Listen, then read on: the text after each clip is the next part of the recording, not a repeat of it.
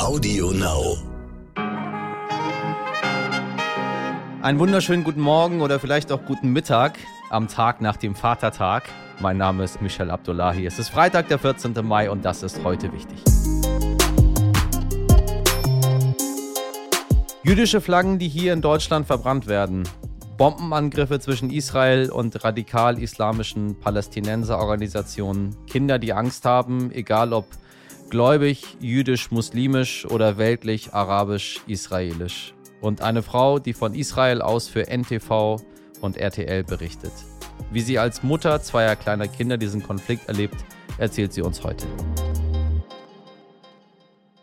Aber zunächst ein Blick nach Berlin. Dort startet heute die FDP ihren digitalen Bundesparteitag. Das Wahlprogramm soll festgezucht werden und dabei werden auch Präsidium und Vorstand neu gewählt, also die Mannschaft rund um Christian Lindner, der im Amt bestätigt werden soll. Mit etwas Glück sind auch mal ein paar Frauen mit dabei, deren Anteil liegt in der Bundestagsfraktion bislang, nämlich nur bei mageren 23 Prozent.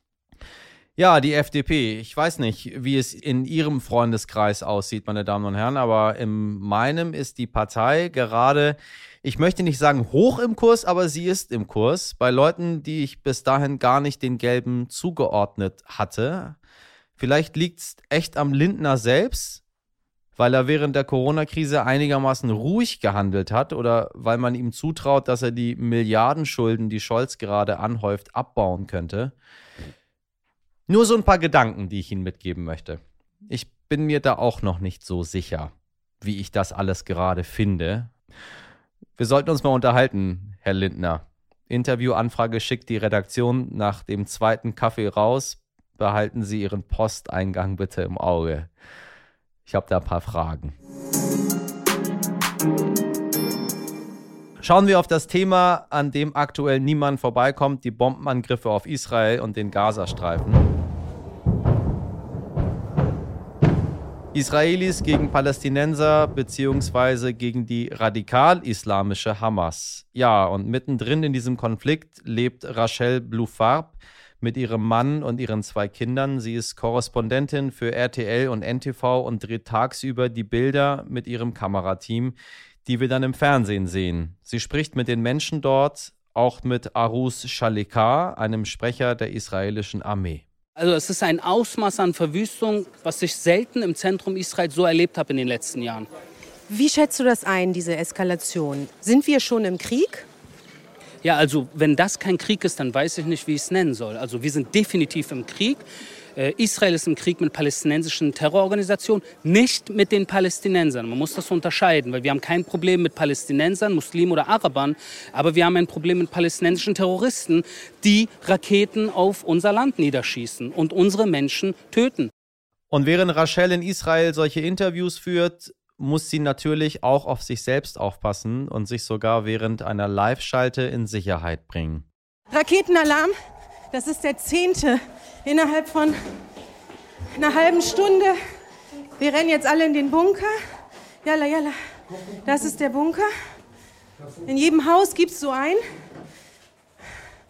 Und hier bleibt man dann, bis das Raketenabwehrsystem die Rakete abgefangen hat. Und nachts, da flüchtet sie mit ihren kleinen Kindern in den Bunker oder ins Treppenhaus. Wie geht es hier aktuell, wollten wir wissen. Wie erlebt sie diesen Konflikt? Fragen, die uns heute wichtig sind und auf die uns Rachel diese Sprachnachricht geschickt hat. Wir sind im Panzerwagen und da ist es wahnsinnig laut. Deshalb wollte nur kurz die Hintergrundgeräusche noch erklären. Ähm, ich mache den Job ja schon seit zehn Jahren und das ist mein jetzt zweiter großer Krieg. Dieser Krieg entwickelt sich zum großen Krieg, kann man sagen. Der erste war in 2014. Das war 60 Tage Krieg, auch mit dem Gazastreifen, mit, mit Bodenoffensive. Also irgendwann ist ähm, Israel dann in den Gazastreifen mit Bodentruppen einmarschiert. Und da war ich noch nicht verheiratet und noch keine Mutter. Und das ist ein Riesenunterschied, ob man den Job, Job als Mutter macht oder nicht. Weil da habe ich auch schreckliche Bilder aus Gaza gesehen. Raketen, die einschlagen, und Menschen in, in, in, in Stücke reißen. Und da war ich noch, noch keine Mutter und da habe ich das alles vielleicht mehr so wie so ein Roboter einfach gemacht und gar nicht verstanden, was ich da so sehe. Also das ist nicht so an mich rangekommen.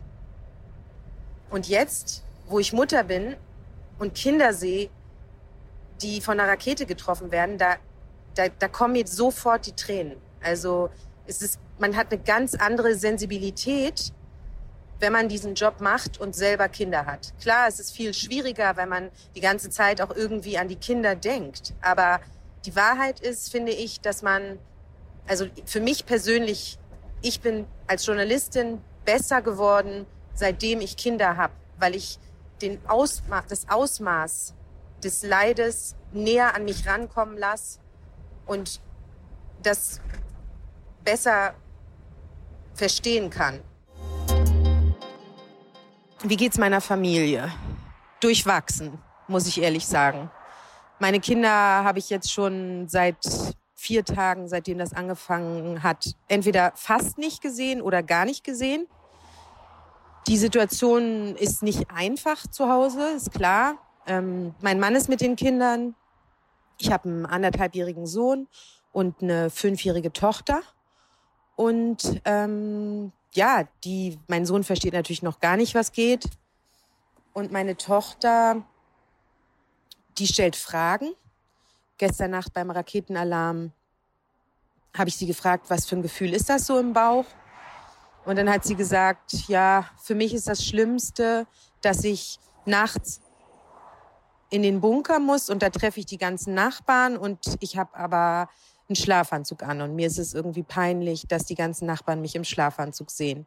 Und dann habe ich gesagt, ja, was machen wir da? Hat sie gesagt, ja, ich will mich anziehen. Habe ich gesagt, aber wir schaffen nicht, uns anzuziehen, weil wir haben nur 40 Sekunden maximal, um in den Bunker zu rennen.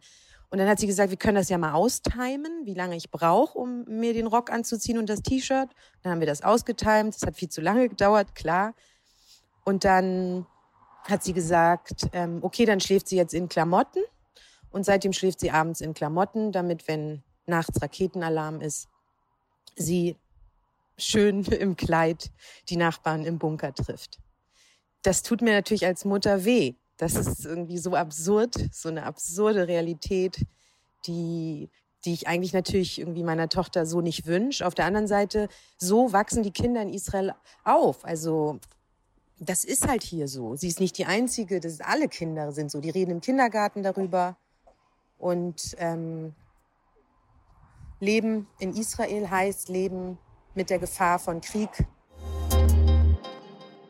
Ja, ein Thema, was mich insbesondere als ein Kind, das das Ganze auch mitgemacht hat, ein paar Meter weiter im Iran, immer sehr berührt. Nachgefragt. Sie haben es vielleicht mitbekommen, meine Damen und Herren, wegen möglicher Terrorfinanzierung ist vergangene Woche der Verein Ansar International verboten worden. Und irgendwie rückte mit dieser Nachricht wieder ein Begriff in unser Bewusstsein, der auch durch Corona eine ganze Weile vergessen schien, der radikale Salafismus. Diese Glaubensrichtung hat in Deutschland viele Anhänger, wenige, aber immer noch zu viele von ihnen sind zu Terroristen geworden. Der Berliner Verfassungsschutz hat nun neue Zahlen vorgestellt. Demnach schrumpft die Gemeinde der Salafisten hierzulande. Momentan hat sie noch rund 12.150 Mitglieder. Aber können wir uns deshalb wirklich in Sicherheit wiegen? Und überhaupt, war Corona nur eine Verschnaufpause für den nationalen und internationalen Terrorismus? Ja, lange nichts mehr von gehört, ne? Ich spreche darüber jetzt mit dem RTL-Terrorismusexperten Michael Ortmann. Michael, was ist los mit dem internationalen Terrorismus? Lange nichts von gehört. Ja, das liegt aber, glaube ich, weniger am Terrorismus schlechthin, sondern eher an äh, Corona.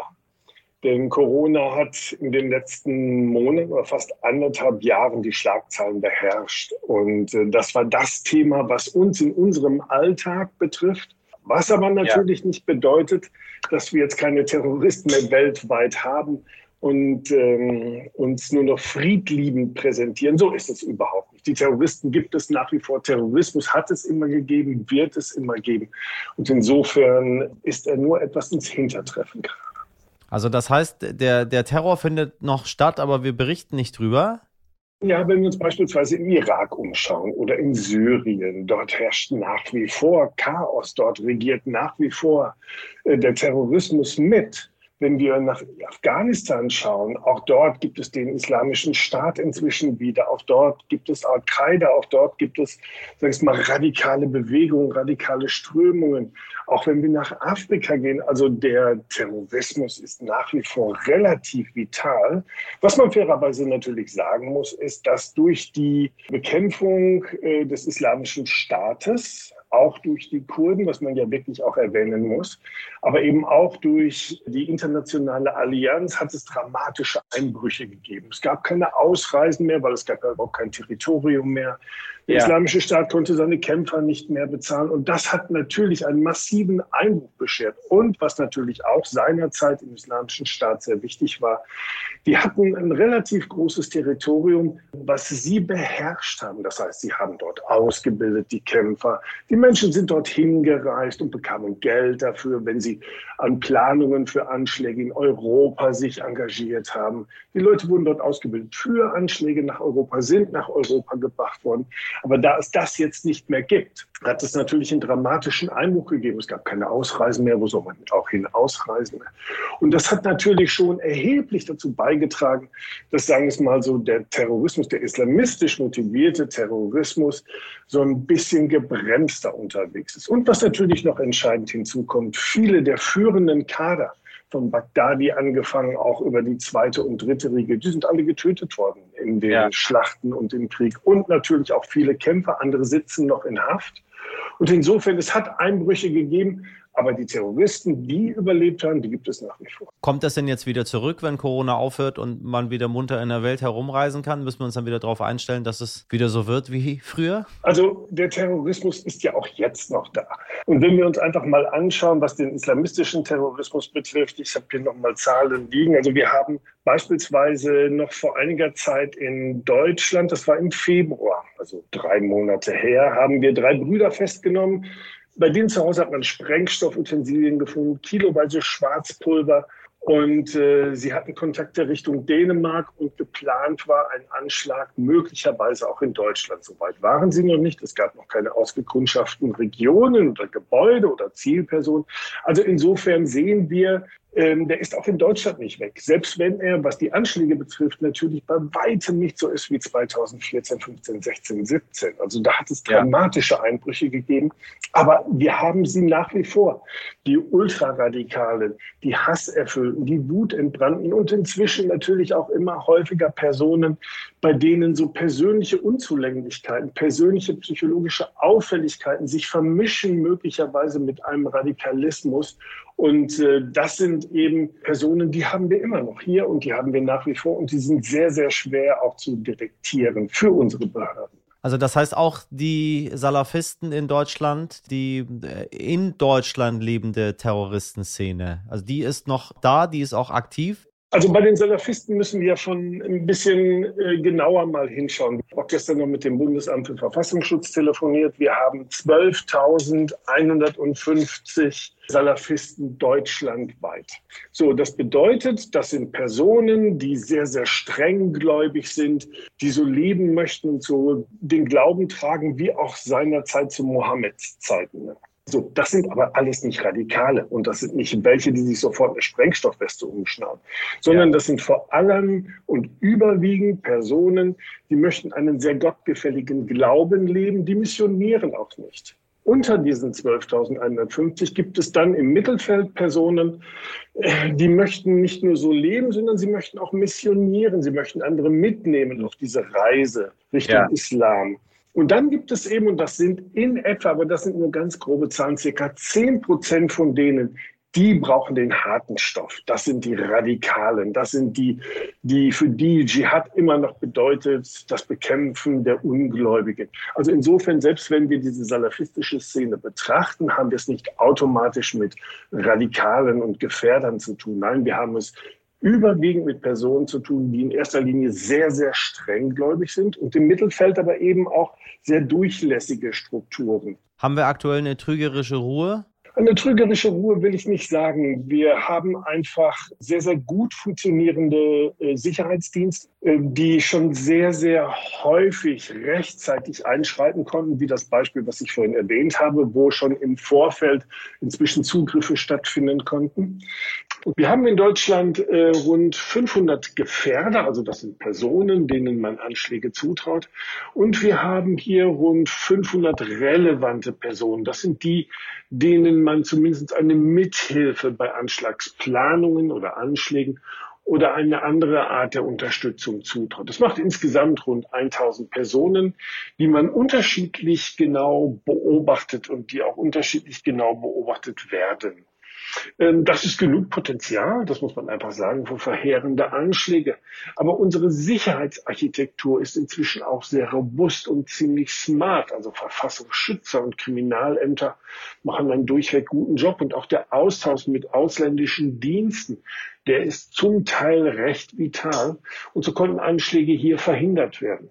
Aber vor allem so die kleinen Gruppen und die Einzelpersonen, das haben die Anschläge in Paris, Nizza, Wien oder auch in Dresden gezeigt, die sind sehr schwer zu verhindern, weil wir zum Teil die Personen nicht kennen oder die Personen, die wir kennen, die können wir nicht alle rund um die Uhr überwachen. Also äh, eine Restgefährdung, die gibt es nach wie vor. Wenn wir mal einen Blick nach Israel und nach Palästina werfen, wo jetzt der Konflikt aktuell wieder äh, schon auf eine nicht übliche Art und Weise gerade hochkocht, korrigiere mich gerne. Äh, kann man das irgendwie auch in Verbindung bringen, dass jetzt, sagen wir mal ganz plump gesagt, die Menschen sind jetzt geimpft und der Krieg geht wieder los, weil man wieder zur Normalität zurückfindet?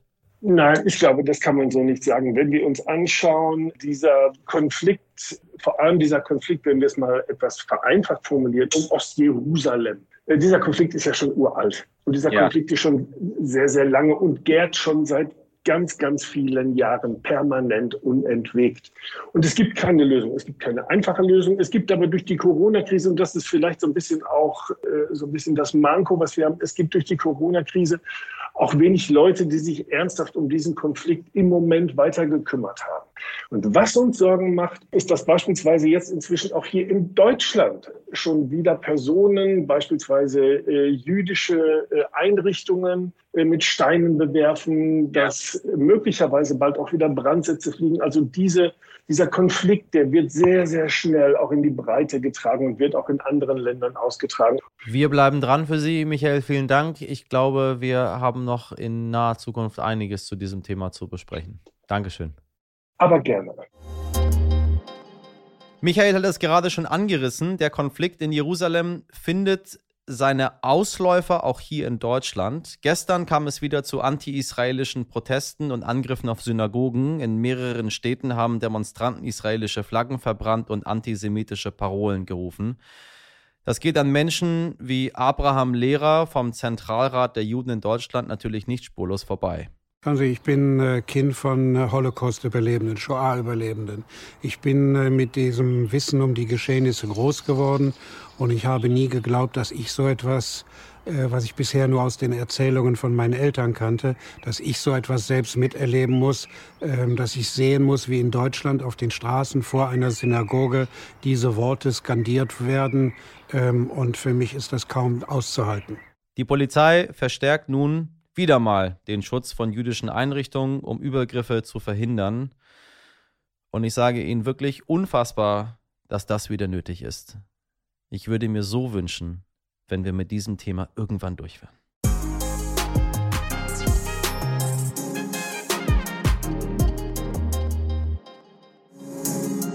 Heute nicht ich. Zum Abschluss überbringe ich Ihnen gute Nachrichten aus dem Tierreich. Die hört man ja so selten wie gern. Der Uhu ist zurück. Zumindest in Nordrhein-Westfalen. Da galt die Gattung in den 1970er Jahren als praktisch ausgestorben. Durch Züchten und Auswildern brüten nun aber allein in der Eifel wieder ca. 170 Uhu-Paare.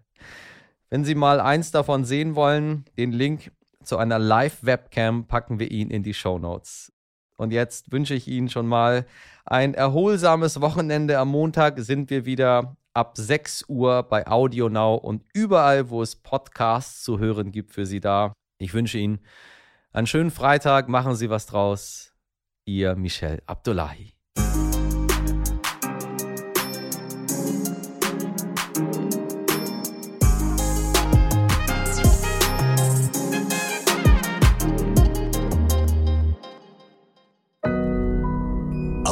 Now.